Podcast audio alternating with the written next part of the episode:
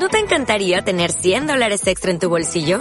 Haz que un experto bilingüe de TurboTax declare tus impuestos para el 31 de marzo y obtén 100 dólares de vuelta al instante. Porque no importa cuáles hayan sido tus logros del año pasado, TurboTax hace que cuenten. Obtén 100 dólares de vuelta y tus impuestos con 100% de precisión. Solo con Intuit TurboTax. Debes declarar para el 31 de marzo. Crédito solo aplicable al costo de la presentación federal con TurboTax Full Service. Oferta sujeta a cambios o cancelación en cualquier momento.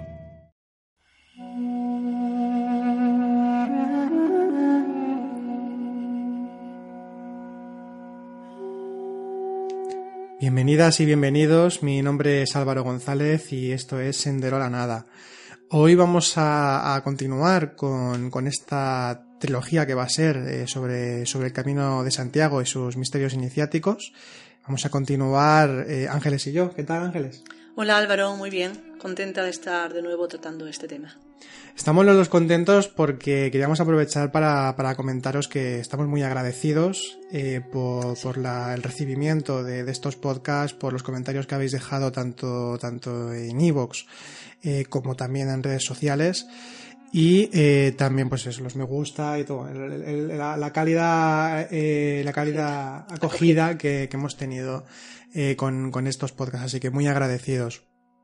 Bien, hoy vamos a, como, como decía, hoy vamos a terminar con, con, estos podcasts sobre el Camino de Santiago, eh, ya que eh, lo, lo, dividimos en tres partes, eh, de la misma forma que en el libro de, de Juan Pedro Morín y Jaime Cobreros, que ya hemos recomendado en podcasts anteriores, el libro del Camino de Iniciático de Santiago.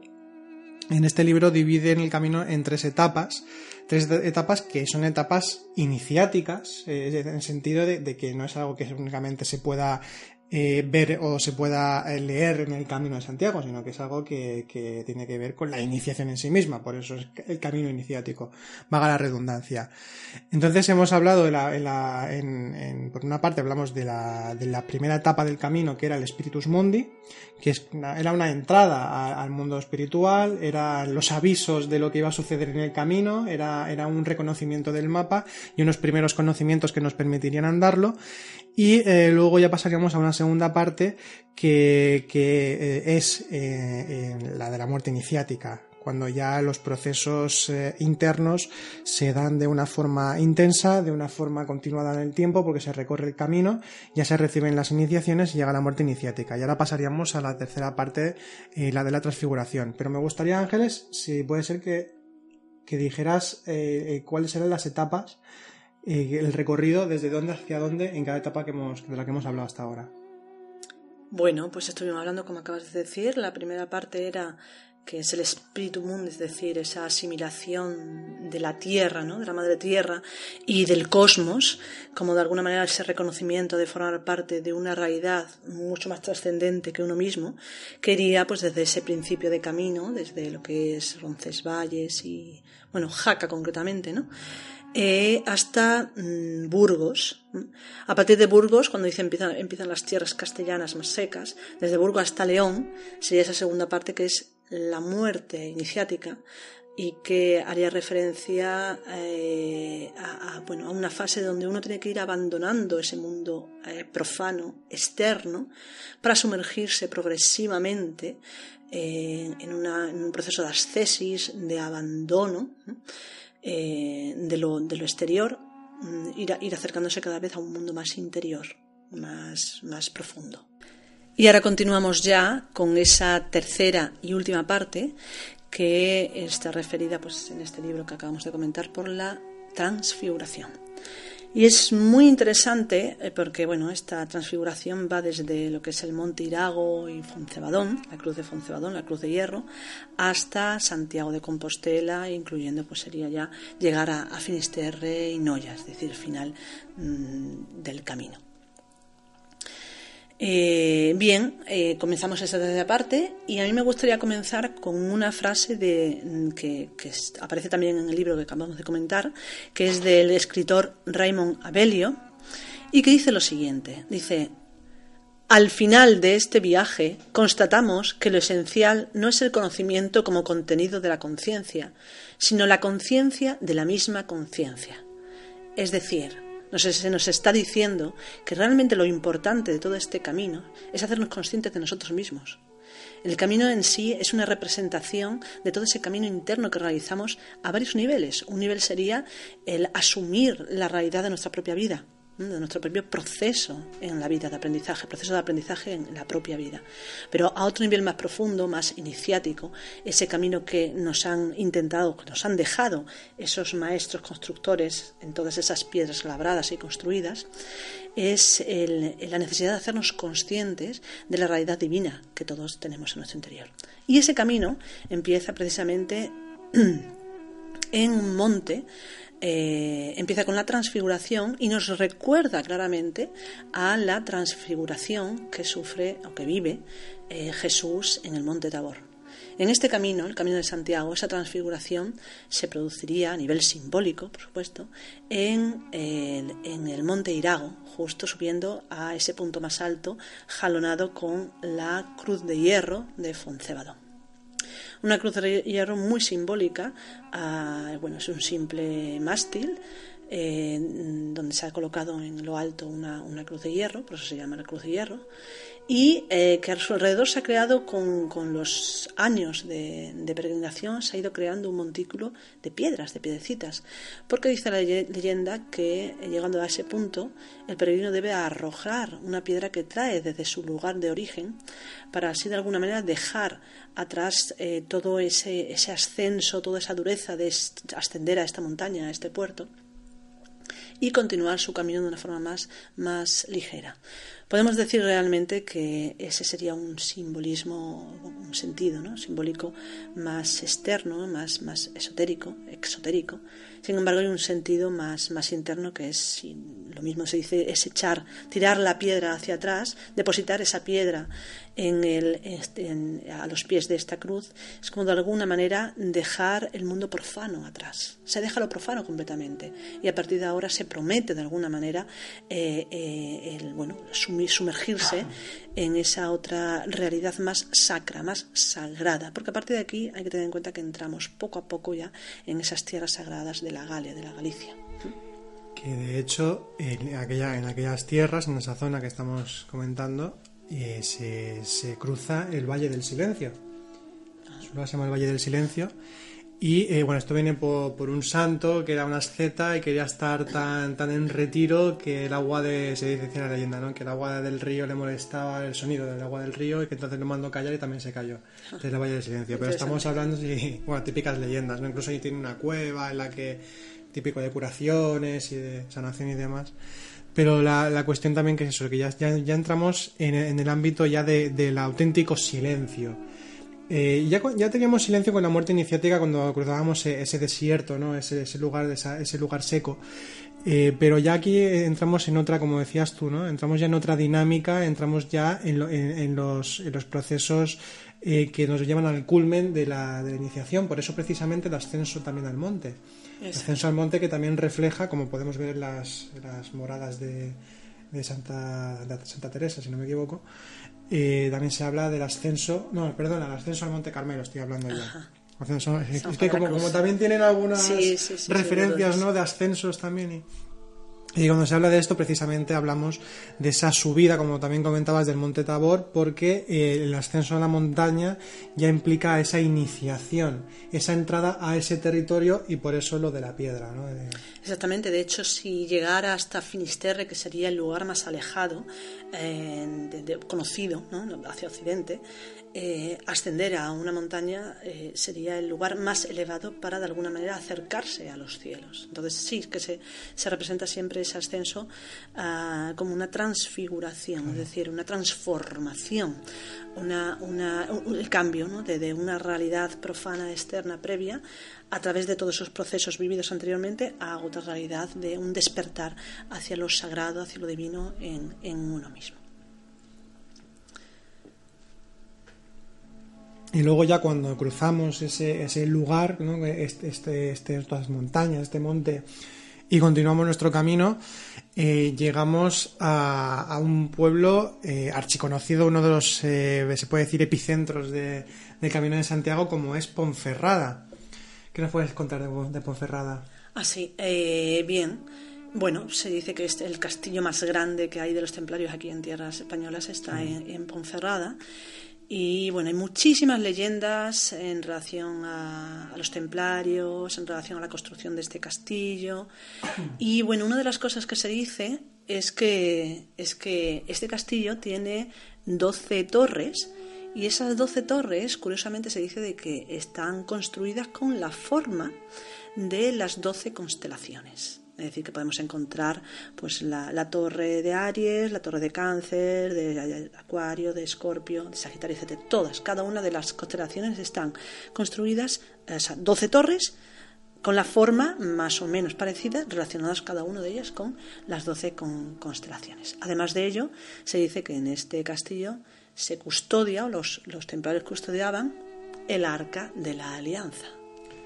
Sí, esto es una, leyenda que llega hasta el punto, eh, bueno, también se dice incluso que el grial también, que los dos objetos sagrados, eh, incluso se hace, hay una festividad que se celebra en verano en Ponferrada, que es como, eh, como una procesión templaria, toda la gente del pueblo participa, en la que llevan al, castillo templario, llevan el, el arca de la alianza y el grial, eh, para depositarlo dentro del castillo y guardarlo. Entonces incluso se ha convertido en una festividad típica en el lugar.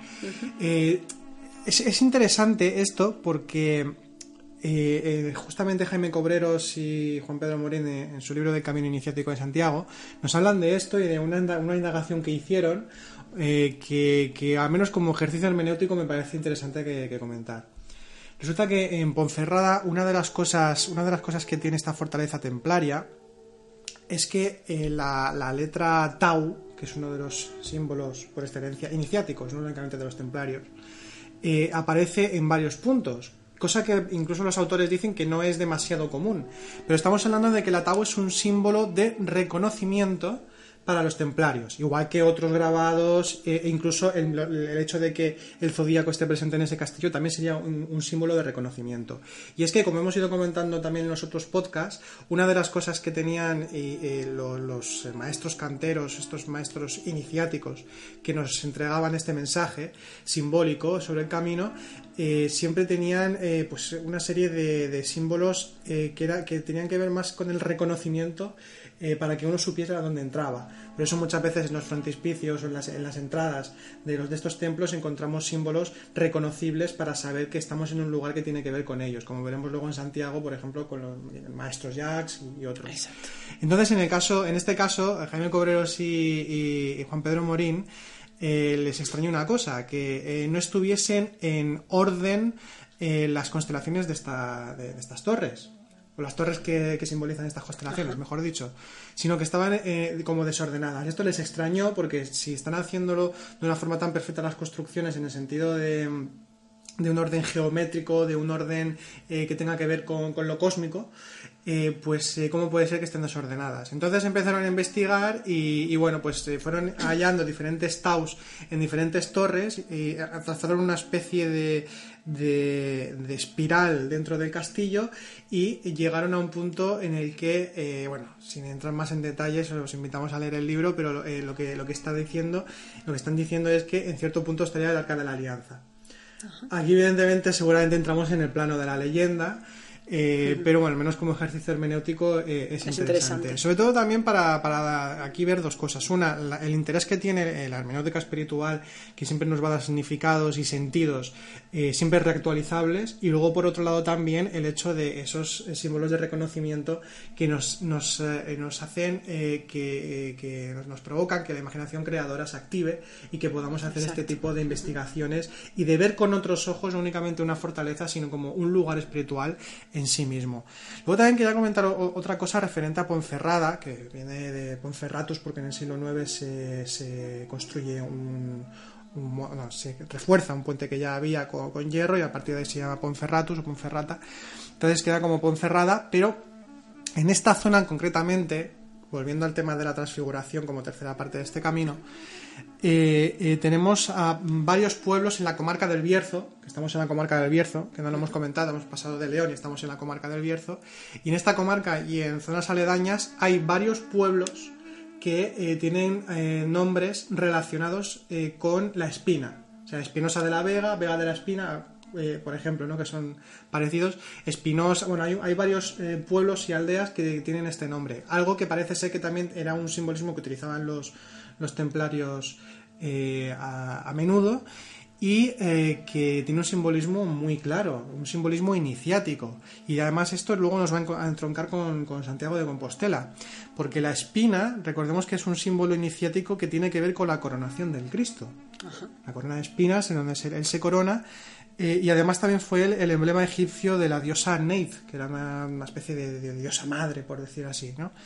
Eh, entonces la, la, espina y también la rosa templaria, que tienen muchas correspondencias, ¿no? como símbolos solares o símbolos de la estrella, justamente ya nos está hablando en la, la misma zona con sus topónimos, nos están eh, ya indicando procesos iniciáticos avanzados, porque el coronarse con la corona de espinas hace referencia también al coronarse con, con la corona solar, con, con, la, con donde eh, ya nos vamos a, llegar, eh, en, lo que la química se llama alcanzar la estrella o, o, dominar incluso la estrella, que es alcanzar ya la consecución del trabajo interior, donde ya hemos cincelado y prácticamente obtenido la piedra filosofal, lo que sería el despertar. Entonces eh, ya vemos que es una, tierra eh, que ya por los nombres, la, las toponimias eh, y, los lugares y los que estaban en, esta, en este lugar templario, pues donde está todo muy marcado y te está dando el mensaje de forma más clara para aquellos que conocen el simbolismo que utilizaban estos maestros canteros y también los templarios. Muy bien, pues vamos a continuar y eh, tendréis que perdonar que eh, no hablemos de muchos otros lugares, de muchas otras etapas, porque bueno, sería interminable. En vez de hacer tres, tres partes, tendríamos que hacer un montón. Tendríamos que cambiar el nombre del podcast directamente. ¿no? Eh, sí, llamarlo Camino de Santiago. Sí. Entonces nada, eh, vamos a continuar y vamos a llegar ya a el lugar de destino de casi todos los peregrinos del Camino de Santiago, que es concretamente Santiago de Compostela. De hecho, Santiago de Compostela es, bueno, pues la estrella final, podemos decir. Santiago de Compostela es eh, eh, el final, el final del camino y el inicio de otro camino, porque esto es lo que hay que entender también.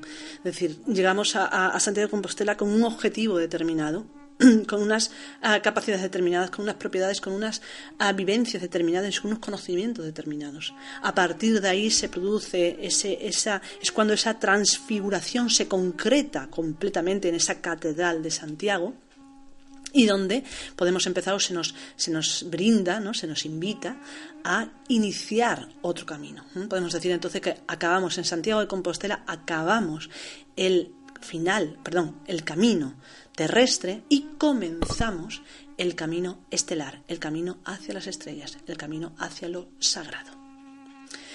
Y esto, eh, bueno, hay muchísimas cosas que se podría hablar de Santiago de Compostela, vamos a hablar de algunas que consideramos que son interesantes a nivel simbólico, y hay una que, que nos llama muchísimo la atención, y es que tenemos que hablar, cuando hablamos de Santiago, de la imperfección en las construcciones.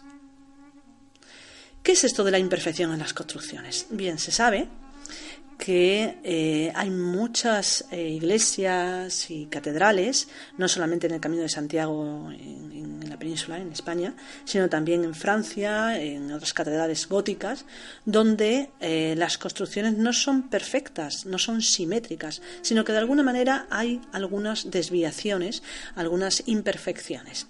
Y esto se llega a la conclusión, los estudiosos, de que realmente es algo que se ha buscado. No han sido errores, sino algo que se ha buscado. El constructor ha, eh, eh, ha, bueno, ha hecho esa imperfección conscientemente. De hecho, en Santiago encontramos que esto sucede entre los ejes. Los ejes de la nave principal y la del transepto no son perpendiculares, que es como deberían de ser, sino que se desvían ligeramente. Esto, y se podría ver, si se ve, según dicen, eh, los estudiosos, más imperfecciones en la construcción. Entonces se dice que esto es una constante que se observaba ya incluso en los cromlechs de la antigüedad y que es de alguna manera un conocimiento que los, trans, los constructores eh, desde épocas antiquísimas hasta el gótico han ido transmitiendo. Eh, el, es decir, el, todas esas construcciones que tienen un carácter, un carácter religioso, que tienen un carácter sagrado, no se construyen en una perfección simétrica y, exacta, sino todo lo contrario. Se busca la imperfección.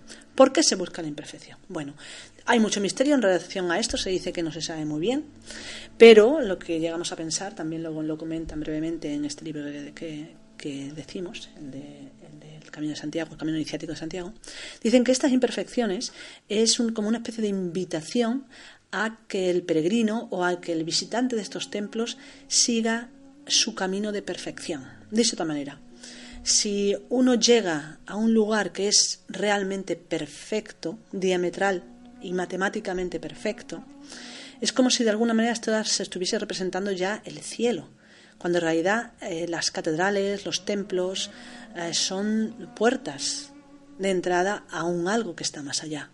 Por lo tanto, no pueden ser perfectas del todo. Nos tienen que, mm, permitir entender que todavía ese camino tiene que continuar dentro de nosotros. Por eso se puede percibir esas imperfecciones, se pueden percibir de forma consciente o inconscientemente. Se puede saber que existen esas perfección, imperfecciones o se puede no saber, pero lo que sí es cierto es que de alguna manera todo el que llega a, a estos templos recibe esa información y aquel que está atento, aquel que ha desarrollado esa escucha interior, va a poder de alguna manera continuar su camino de perfección hacia, hacia sí mismo. Así que consideramos que eso es lo que representa esa imperfección en, en, las, en las construcciones eh, bueno, de los templos sagrados. Y curiosamente, de decir que bueno, que existen muchas más iglesias de las que nos pensamos, en muchas más catedrales, monasterios de los que nos pensamos, incluso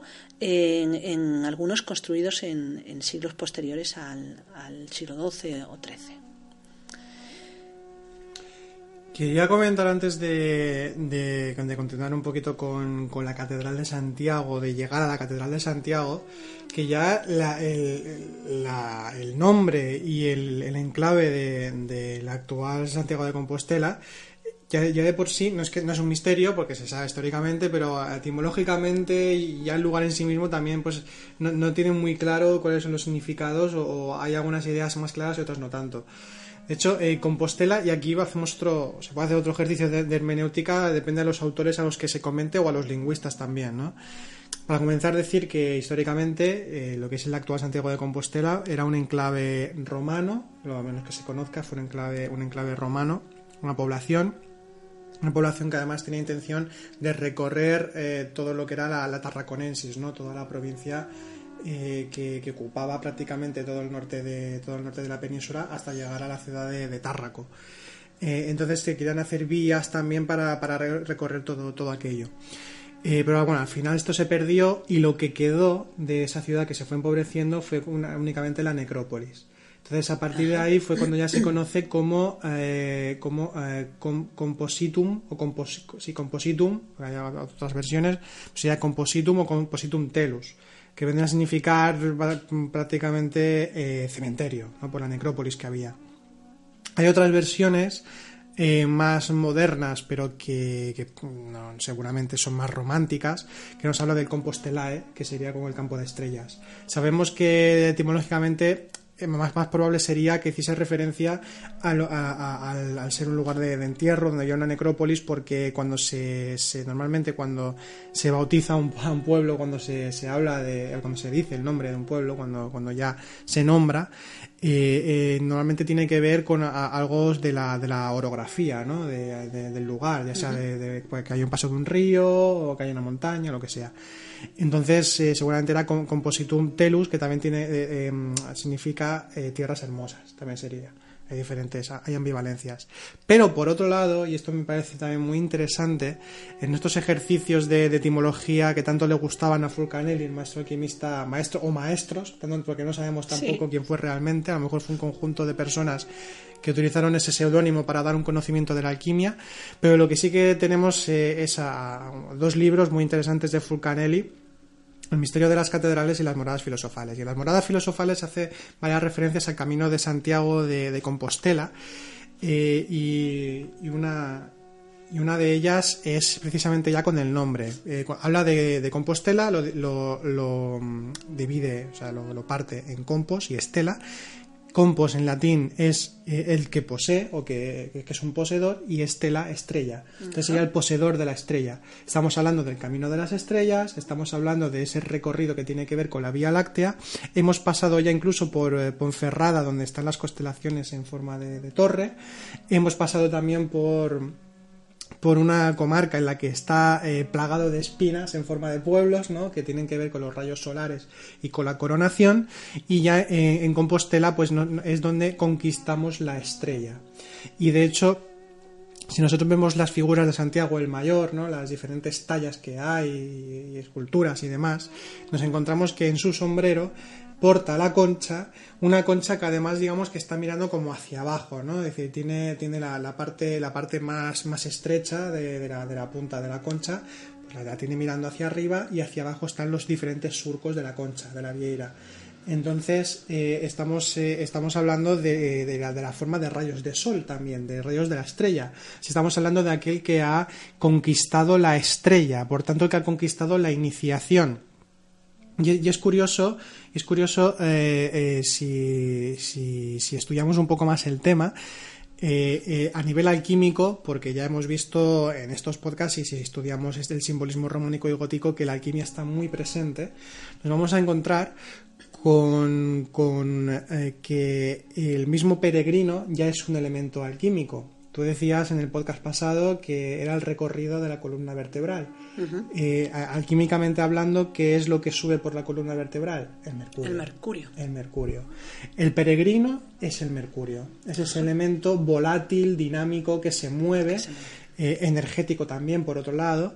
Es el agua filosofal en donde, la, donde se deposita, eh, ese agua se deposita en la vieira, ¿no? que es eh, esa, promesa también de estrella, también por otra parte. Mercurio también, como astro, es el que acompaña al Sol, porque es el más cercano. Justamente, también, exactamente. Y luego, por otro lado, comentar también que Mercurio es Hermes, y estamos también hablando de, el, portador del mensaje, el mensajero de los dioses.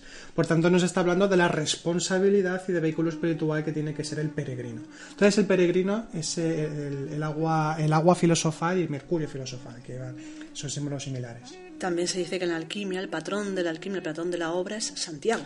Por lo tanto, Santiago sería Hermes. Exactamente, exactamente. Sería Hermes. Entonces, Hermes, y además decir que, incluso pasamos por el pueblo de León, que etimológicamente es bastante probable que en lugar de ser el animal león, que aunque también es un elemento alquímico, pueda venir también de Lug, que es el, dios, de, el dios de los celtas, eh, del fuego, que, es la correspondencia céltica de Hermes y Mercurio de mismo modo también que la ciudad de Lyon en Francia también viene de Lugo. Bien, pues eh, cuando estamos eh, entonces haciendo el recorrido como peregrinos, somos ese agua filosofal, ese mercurio filosofal, y entonces cuando ya llegamos a Santiago, conquistamos la estrella. Ese agua ya eh, se, se convierte, se transforma, se sublima, porque hemos además subido el monte, hemos pasado el Valle del Silencio, hemos pasado por estos lugares, y definitivamente llegamos a conquistar la estrella, que es una forma de hablar de la piedra filosofal conquistada, trabajada, la rosa ígnea, que también es otro símbolo alquímico y, tradicional, que nos está hablando ya de la consecución del trabajo interior. Comentar por último respecto a esto de la alquimia, porque esto sería también para muchísimo más, pero comentar que el mismo Fulcanderillo ya lo comenta y otros, otros estudiosos que cuando algunos de los alquimistas famosos y otros místicos o, maestros hablan de que han recorrido el camino de Santiago, están hablando también de algo simbólico, evidentemente, que es un camino que, se, que se recorre internamente. Esto es algo que ya hemos repetido nosotros en varias ocasiones en estos podcasts, varias veces, pero en remarcar que es un proceso iniciático que nos está hablando de un camino que no es el hecho de que, recorras el camino eh, andando, eso ya te va a iluminar. Esto es, realmente no tiene, no tiene sentido en, ese, en esto, ¿no? Perdón.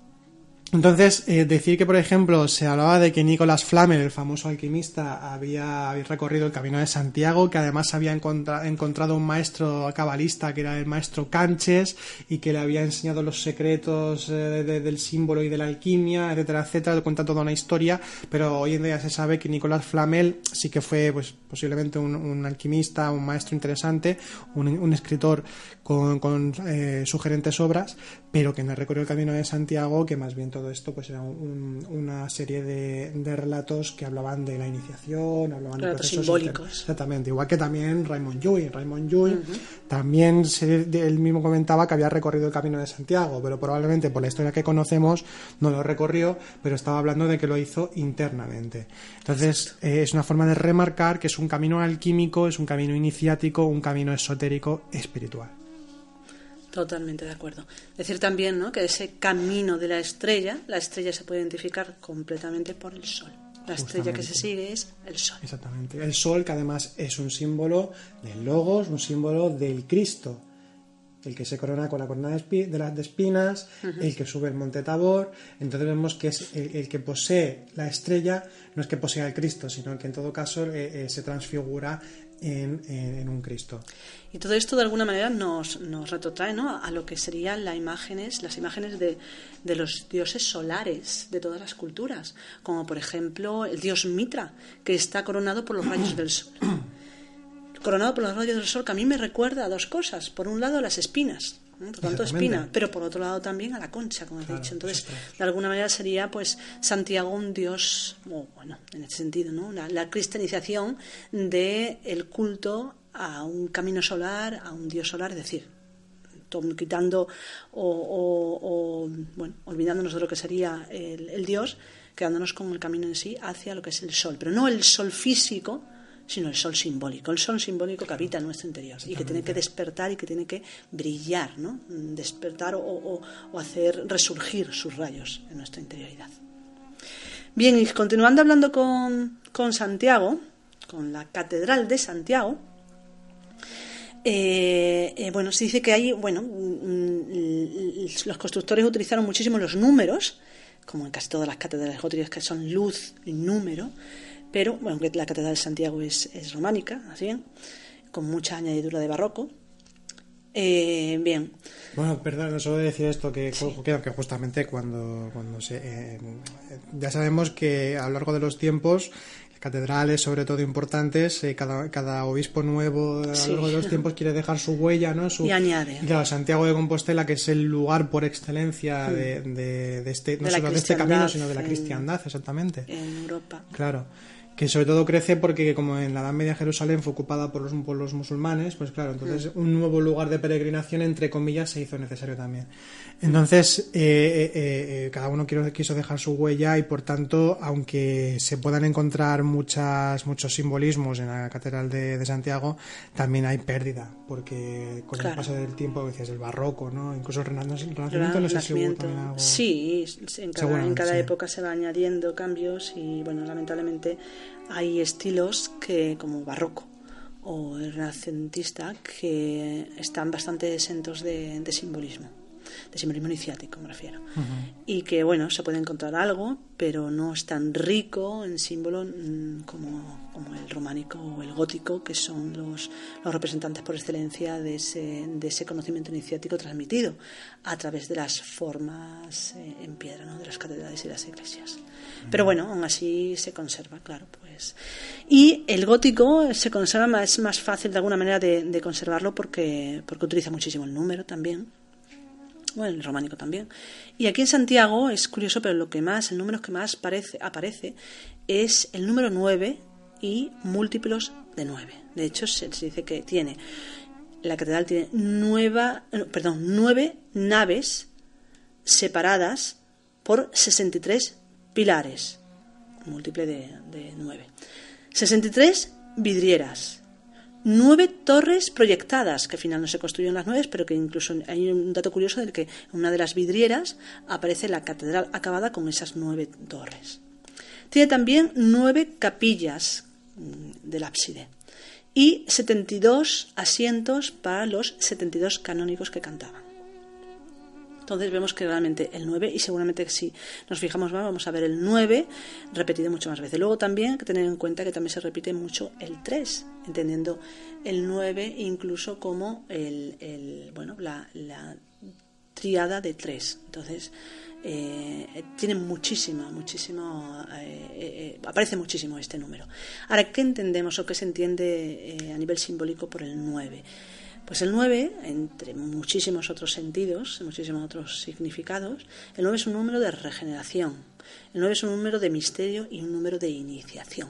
Por lo tanto, nos cuadra perfectamente con Santiago. Ese final del camino, ese final de, final o, inicio incluso, que podemos decir, esa iniciación que eh, se, permite, se permite o se abre ante el auténtico peregrino, el auténtico caminante del camino interior que accede a ese Santiago también interno y que bueno le va a permitir pues, acceder a esa otra realidad. Decíamos antes que eh, el camino de Santiago, perdón, el camino de Santiago no, la catedral de Santiago es final del camino terrestre, pero inicio de ese camino celeste o, trascendente.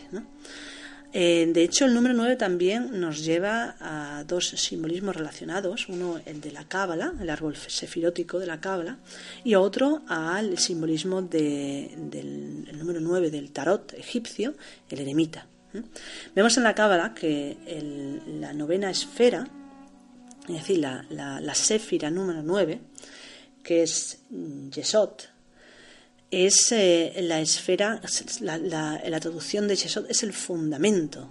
Entonces se nos está hablando que hay que pasar por Yesod, hay que pasar por esa esfera para nacer, para resurgir a una nueva realidad. De hecho, los nueve meses del embarazo verifican esa realidad, ¿no? Es esos nueve meses donde el, feto vive en una vida oscura, eh, aguarecida de, todo lo externo, y cuando sale da a luz, es decir, la, persona da a luz, la, mujer da a luz, el, el nuevo nacido eh, mm, surge a una nueva realidad. Por tanto, el 9 representa esa, esa realidad, ese fundamento que nos va a permitir traspasar los límites de lo, de lo, perceptual a nivel externo para entrar en esa otra realidad más consciente, más espiritual, más profunda. Entonces Santiago sería ese, esa especie de crisol, esa especie de, de, mm,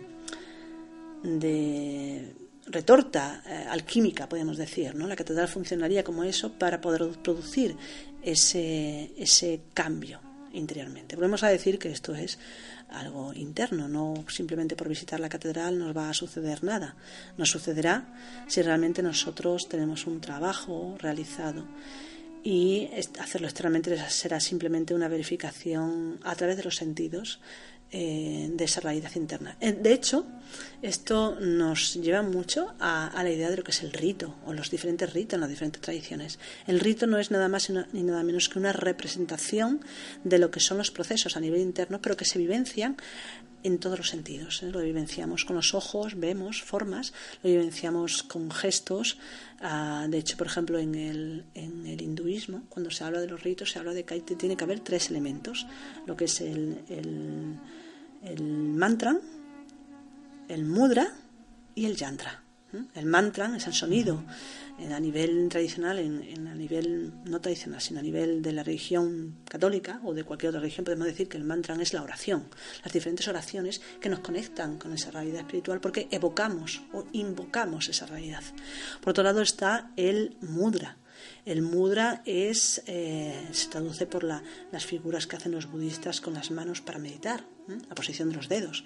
Pero el mudra es significado es más amplio, es la posición del cuerpo. Hay muchos mudras que son, por ejemplo, pues ponerse de rodillas, inclinarse, ¿no? la genuflexión, juntar las manos en actitud de orar, etcétera. Hay muchas formas. ¿Cuál sería el mudra por excelencia del Camino de Santiago? El andar.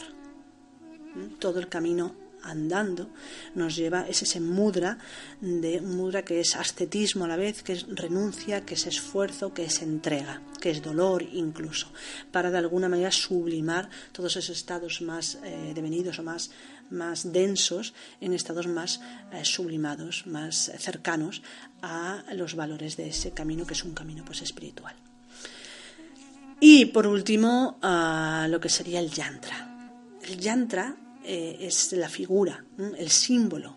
Y como os hemos estado hablando, todo el Camino de Santiago es un yantra inmenso en el que podemos reconocer diferentes niveles de percepción de esa realidad espiritual con el que todos eh, conectamos o, pretendemos conectar para acercarnos a, lo divino, a lo consciente, a lo estrictamente eh, bueno, sagrado. Y en la Catedral mm, de Santiago vamos a encontrar todo eso. Vamos a encontrar con las misas, eh, vamos a encontrar en la misma catedral, en los mismos peregrinos, vamos a encontrar esto, todos estos elementos. Y esto lo llevaba, lo, comentaba en el sentido de que el camino hay que hacerlo internamente. Pero si se hace externamente, lo que vamos a hacer es verificar ese camino a través de los sentidos. En, los sentidos participarán mm, en sus, bueno, todas sus manifestaciones. Veremos, oiremos, eh, eh, sentiremos a nivel táctil y oleremos. Para eso está el botafumeiro. Y si vais a, a Santiago, por supuesto, no dejéis de probar, pues si podéis las, las ricas, eh, bueno, el queso de tilla o el, un, un, buen ribeiro que está muy rico. Bien. Decíamos también que el, el, número 9 nos lleva también en relación a, a otro símbolo muy, muy interesante que es el, la carta, el, arcano número 9 del tarot egipcio, que es el eremita. Y en el que vemos pues precisamente a un, a un ermitaño, un eremita andando, andando y guiado por los rayos del sol, tres rayos del sol que descienden desde la parte eh, divina, desde la parte sagrada, hacia, hacia su cabeza en ese, en ese desierto mmm, que, bueno, que igualmente acompañado por una luz y por un báculo. Por lo tanto, nos está, nos está recordando realmente a ese camino de Santiago, a ese proceso iniciático que tenemos que ir andando. Y eh, regido siempre por el sol en tu cabeza y la luna a tus pies. Aparece en el tarot, que hace una clara, una clara referencia también a ese camino en el que uno tiene que asimilar las fuerzas telúricas, representadas aquí por la Luna, pero también por la Tierra, y asimilar también las fuerzas solares provenientes de lo, de lo alto.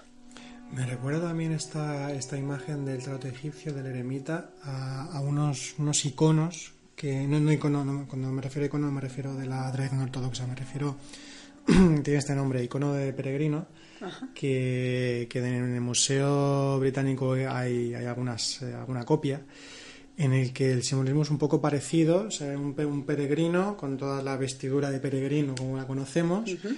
y eh, va con un perro, uh -huh. pero es, es, un perro que, que, diría que es como un perro leonado porque solo tiene pelo en la parte de la cabeza y cuello, o sea, está sin, sin pelo en el resto y hay cuevas, hay un castillo, como montañas, grutas y demás, como, como fondo de paisaje, y porta un escudo en el que sale el sol, la luna y en medio unas alas de, de ángel, las alas del espíritu.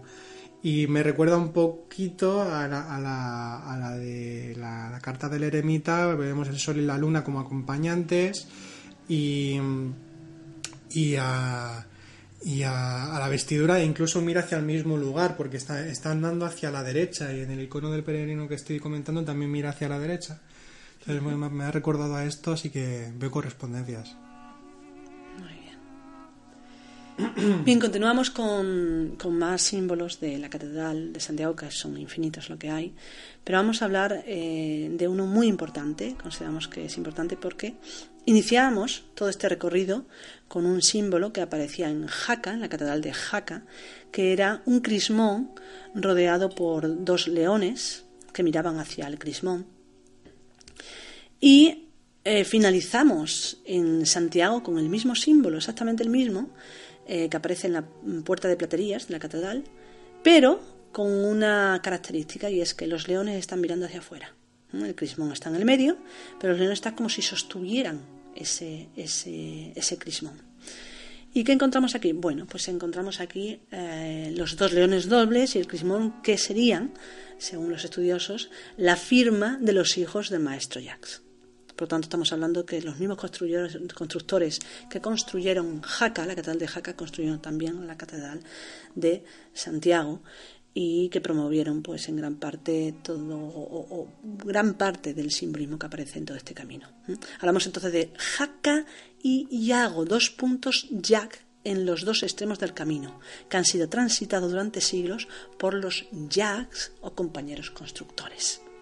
Y hay una cosa también muy curiosa y es que, tal y como aparece en la Catedral de Santiago, este crismón sostenido por esos dos leones que miran cada uno hacia un lado, uno hacia oriente y otro hacia occidente, nos recuerda claramente a una imagen egipcia, la imagen del Ajet, es decir, el, sol eh, eh, que sale por el horizonte, que está eh, bueno, bordeado por, por, dos montañas, y esto a su vez está sostenido por dos leones. Esos dos leones son los dos leones del dios Aket. Entonces, eh, de alguna manera nos recuerda pues ese, ese sol naciente ese, y a la vez esa transmisión de un conocimiento milenario que va más allá incluso de, pues no, no, aparece en la Edad Media, sino que estamos hablando de algo muy antiguo, de un conocimiento trascendental, un conocimiento trascendente que nos habla de cómo el ser humano tiene sus orígenes, vamos a decirlo así, sus orígenes en la tierra, pero su visión y su destino en los cielos, en ese sol naciente que nos llama y nos ha llamado eh, durante siglos. Además, eh, una, de un par de particularidades sobre, sobre crismón, esa forma de rueda aparente que tiene, también vemos como, si, como un sol central que ilumina con sus rayos. Además, eh, suele ser de, ocho rayos, un símbolo de la, de la inmortalidad, un símbolo de, lo infinito, un, símbolo muy templario, también hay que decir. Y luego una, particularidad que tiene, o mejor dicho, dos particularidades que tienen el, crismón de, de, Jaca y el crismón de Santiago, es que el, crismón de Jaca, eh, normalmente en un crismón están las, las, palabras del alfa y el omega, ¿no? del, del Cristo, ¿no? Eh, eh, el principio y el final. En el caso del de Jaca es alfa y omega. Cuando vas a Santiago te encuentras con que está al revés, del, del, omega y al, alfa. Exacto. Nos está hablando posiblemente también del retorno, de, que allá, cuando se ha llegado a la consecución eh, del, camino iniciático al final o casi al final, cuando se, se conquista la estrella, eh, resulta que ya tienes que regresar. Y entonces eh, es cuando te vas desde el omega, desde el final, hacia el principio. Por tanto, es el infinito, el ciclo infinito. El ciclo infinito de un lado a otro. El eterno retorno. Pues sí. Pero no para, para todos acaba, acaba el camino en Santiago de Compostela, aunque es un punto importantísimo. Hemos de decir que, como ya hablábamos en otros otros días anteriores. Hay otros lugares, otros puntos importantes como son Muxía, estuvimos hablando con las piedras de Avalar. Hoy vamos a hablar un poquito de Noya y Finisterre. En el caso de Noya nos encontramos con, con un punto que tiene, tiene dos particularidades también interesantes.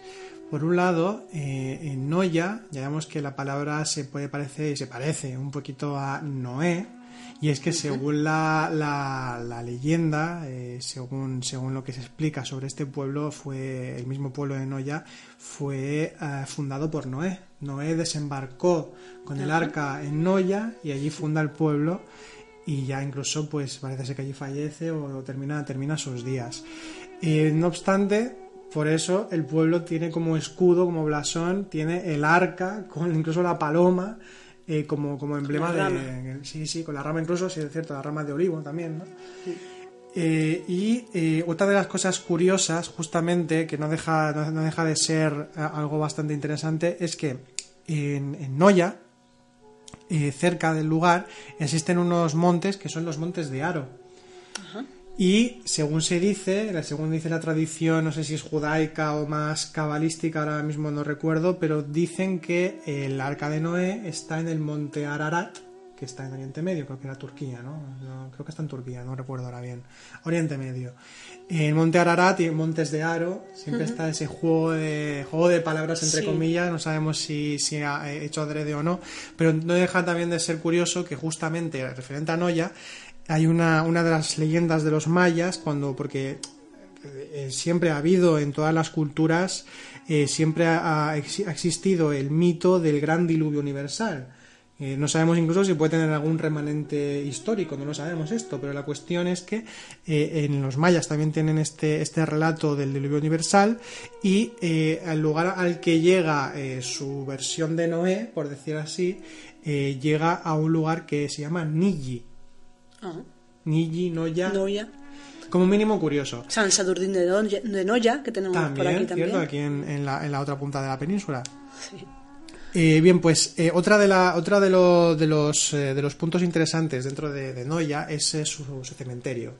En su cementerio nos encontramos con lápidas que posiblemente fuesen de los compañeros constructores, porque están plagados de, de petroglifos, de, de diferentes de diferentes símbolos.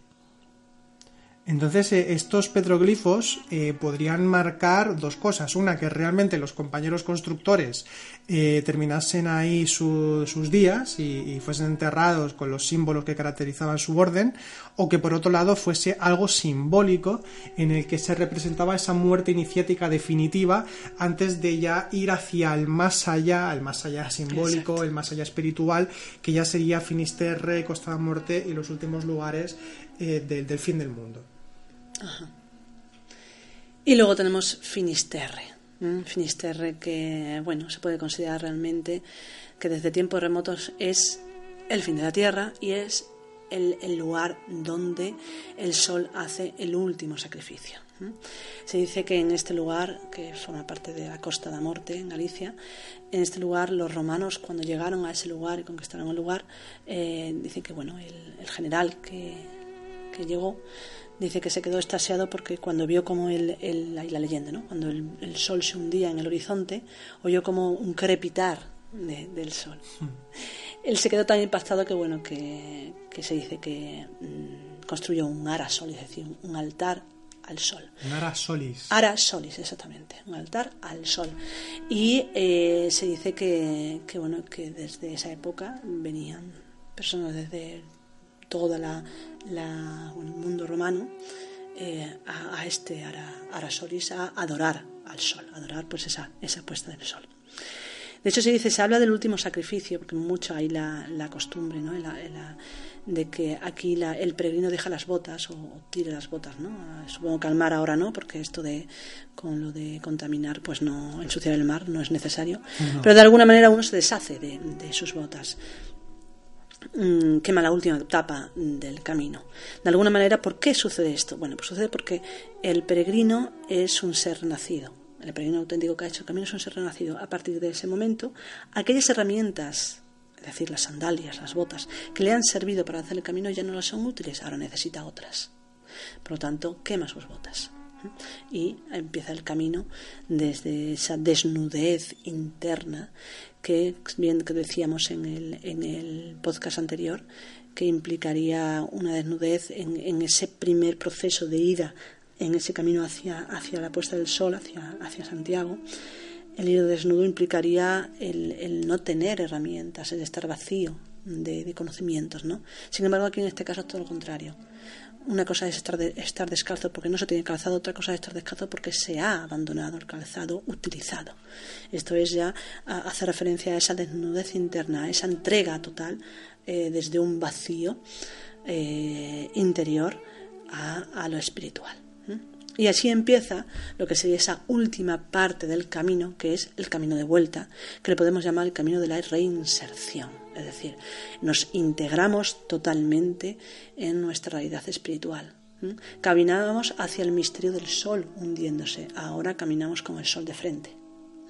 Vemos eh, miramos directamente al sol, estamos capacitados para asumir esa realidad divina. Por lo tanto, es un camino hacia el amanecer del nuevo día, que sería el amanecer hacia el nuevo ser humano. Por eso se dice que en este camino lo que hemos hecho es, es reintegrar a Santiago. Es decir, reintegrar a Hermes, pero si ahondamos un poquito más en el nombre de Santiago, ya eh, yéndonos un poco de lo, de lo más etimológico y yendo a esas, eh, bueno, esas, esa, podemos decir incluso cábala, ¿no? de jugar con, con las letras, con las palabras, con los sonidos, los fonemas, podemos decir que Santiago viene, es Sant Yago, Yago, podemos decir, sin ella podemos decir con la I latina, Iago, Iago se puede reducir a I-A-O, que es curiosamente el emblema que aparecía en una gema, en un símbolo eh, de los antiguos gnósticos, un símbolo antiquísimo, que es el símbolo de Abraxas.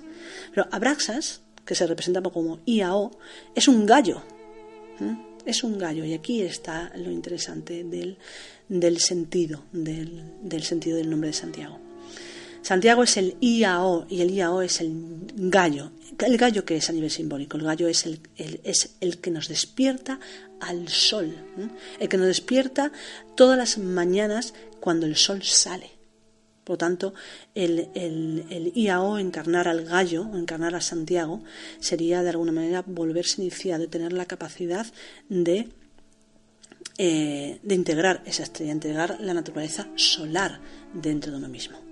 Eso en sí sería todo el simbolismo de ese camino de Santiago, que no deja de ser un camino eh, hacia adentro, que podemos disfrutarlo si lo hacemos externamente, de todos esos mensajes que los sabios eh, nos han ido dejando, pero que el disfrute real, el gozo real, se obtiene cuando uno lo vive internamente y se da cuenta de que, de que el camino de Santiago es completamente un símbolo un símbolo mm, del viaje espiritual. Es un camino exterior que es una invitación al camino interior.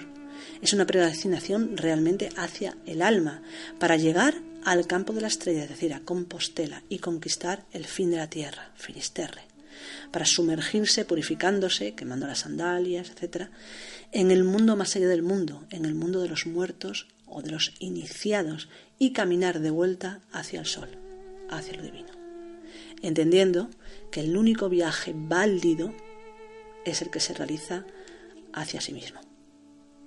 Por eso el camino en sí ha sido la casa y la escuela de todos los maestros constructores, de todos los iniciados. Y sigue siendo la casa y la escuela de todo aquel que, quiera recorrer ese camino. Pues recorriéndolo se llega a la identidad total con el cosmos. Muy bien. Bien, pues eh, con, con, este último comentario, muy, muy bello y evocador, por cierto. Gracias. eh, ya terminamos esta, estos tres podcasts sobre el Camino de Santiago. Esperamos eh, que, que, os haya nutrido, que os haya gustado, que os haya ayudado también a comprender qué, qué significa el Camino de Santiago.